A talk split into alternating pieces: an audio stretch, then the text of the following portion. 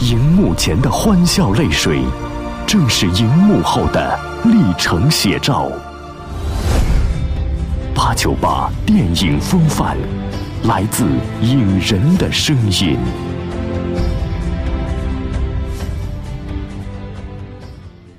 看上去的美好未必走得到终点，想得到的结局未必按所料发展。各种因素随时左右着我们的命运，每次经历一次痛苦，便用尽全身力气去承受。于是，我们在一次次的承受中，逐渐让自己变得强大。然而，悲剧的是，我们所遇到的痛苦一次比一次的分量加重。当我们的承受力追不上痛苦的发生时，一切都会戛然而止。这里是电影八九八小象电影广播，听电影更有范儿。正在为您播出的是电影《风范之少女哪吒》，我是老赵。追寻电影之路，揭开传奇面纱。八九八电影风范，走进影像背后的真实。第一章，哪吒。提起哪吒，我们想到那个中国古代神话传说人物三太子。不管是元代三教搜神大全里，还是明代古典小说《西游记》《封神演义》等多部文学作品，其中对于哪吒的描述皆是英雄典范。于是，这个神话形象人物广受欢迎，电影、电视剧、动漫都有着相关题材的作品。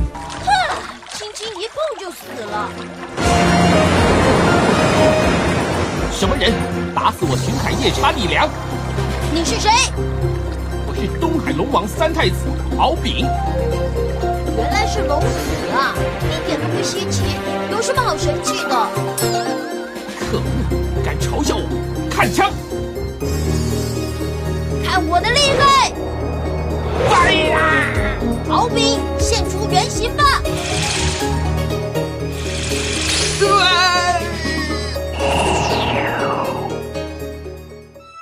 哪吒是个叛逆的神，有着桀骜不驯的性格特征。然而，李霄峰导演的《少女哪吒》中，同样的哪吒在这里却是一位少女。大家好，我叫王小兵，很高兴认识大家。我今年十六岁，喜欢文学和音乐，希望能在这里交到好朋友。卫校是让你来学习专业技能的地方，不是让你来交朋友的。你们这里的专业技能很难学吗，老师？看每个人自己的悟性。如果您的悟性很好，为什么还在这儿当老师，而不是去医院工作呢？王小兵，这不是普高，你将来想找份好工作，也得看我给你打多少分。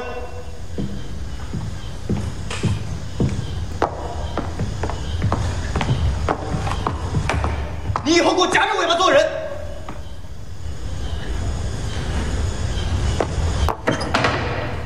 神话中的哪吒是神，却被自己的父亲托塔李天王在其割肉还母、剔骨还父、当场自枪的境遇下，对他的灵魂继续进行无理逼迫。尽管哪吒本身作为神的形象，依旧为情无法容忍。我一人做事一人当，不要连累我的父母。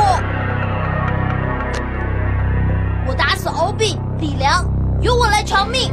我在这里剖腹、剜肠、贴骨肉，父精母血都还给父母，你们同不同意？同意。爹娘，孩儿不孝，不能再孝顺你们了。哪吒，哪吒，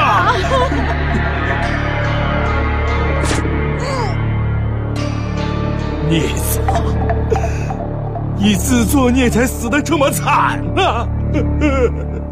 神话的出现多源于人们对世间的不公，因而创造出的一种精神寄托，把现实神话后，成为了神话，被人们津津乐道。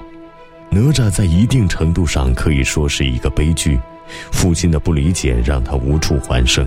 不过，因着神话的作用，太乙真人用莲花莲藕给哪吒造了一个新的肉体。重生后的哪吒助姜子牙讨伐纣王。凭助高强的武力和法宝，多次立下奇功，成为玉皇大帝手下的主要将领。不过，在少女哪吒当中，这位哪吒一般的少女是人，人都有灵魂的，所以这部电影就是在真实和梦的缝隙里去找人的灵魂。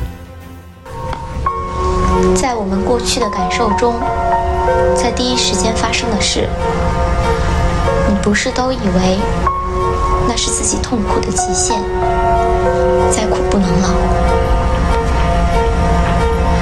然后又来了第二次，你又以为这是人生的尽头，这一次你伤得更重。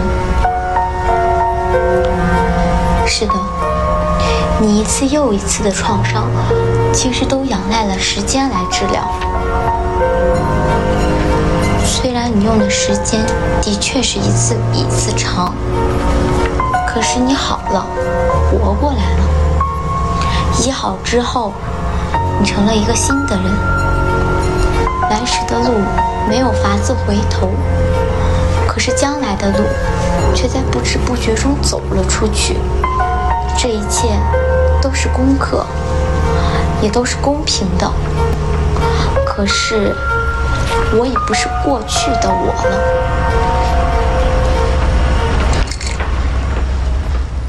第二章，少女哪吒。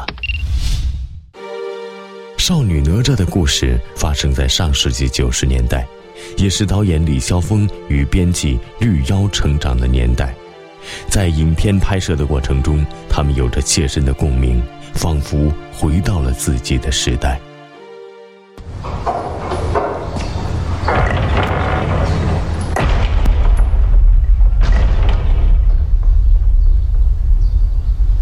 上课了啊！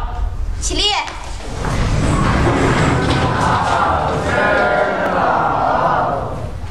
看你们一个个的，有点站相好吗？重来。坐下。起立。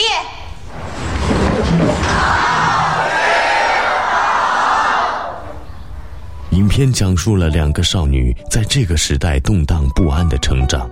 十六岁的插班生李小璐遇见班上的好学生王小兵，并成为最好的朋友。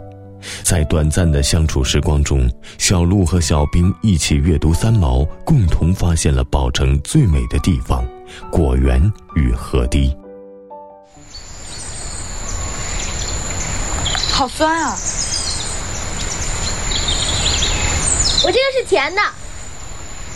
你骗人！你给我尝一口。不给。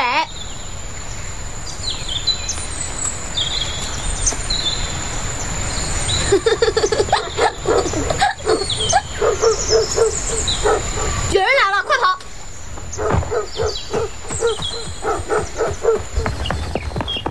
时间打破了他们之间的默契。小鹿被转学至英才中学，和热爱武术的男生徐杰走在了一起。小兵没有考好，上了卫校，在军训中遇到了充满理想主义色彩的李教官。同学们。你们虽然不是军人，但同样要遵守纪律。昨天晚上我发现有同学想溜出去，我当教官这么久，还没出现过这种事儿。一会儿解散后，王小兵到，留下来下练，不许吃饭。其他同学解散。王小兵，你知道我为什么把你留下来吗？报告教官，不知道。好。正步走，一步一动。一，小兵和小鹿之间产生了严重的分歧，从而分开，开始了疏离与自处。高考结束的暑假，王小兵最后一次来找李小璐，像出狱时那样灿烂夺目。他们停下了两年友情，似乎在一天里得到了完美的修复。小鹿，咱们三个去果园玩吧。不去，我要回家看书。去呗，还早呢。那你们去吧，我先回家了。你还练舞吗？啊，练啊！我还教小鹿翻跟头呢。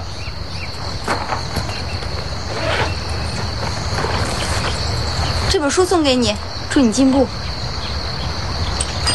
你真好，小鹿都不让我看这些了。那我先走了。